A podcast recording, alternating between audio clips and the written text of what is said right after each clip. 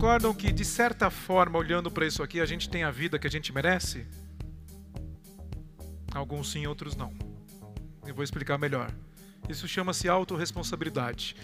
Vamos pegar um exemplo. Se você estudar a partir de hoje, todos os dias, durante uma hora, um assunto específico que você quer se tornar um especialista, conhecer mais, todos os dias, investindo tempo, estudando, conversando com pessoas, qual vai ser a consequência disso?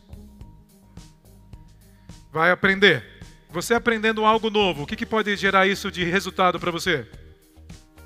Mudanças. Que tipo de mudanças?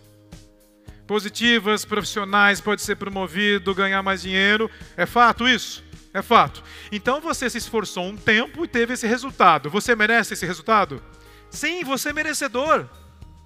Aí você não se esforçou nem um minuto por dia porque disse: Eu não tenho tempo, você não sabe como que é minha vida, PA, que mimimi, desculpa daqui, desculpa dali, eu não consigo porque não dá, porque o mundo não me ajuda, que não sei o que, não sei o que, não sei o que. Não estudou. Pronto, não se preparou. Não teve o resultado profissional que queria. E talvez perdeu uma oportunidade grande. Merece? Não merece? Merece. Não fez nada e quer alguma coisa? Você não plantou nada e quer colher? Ou tem gente que planta banana e quer colher abacaxi? Essa é a grande questão.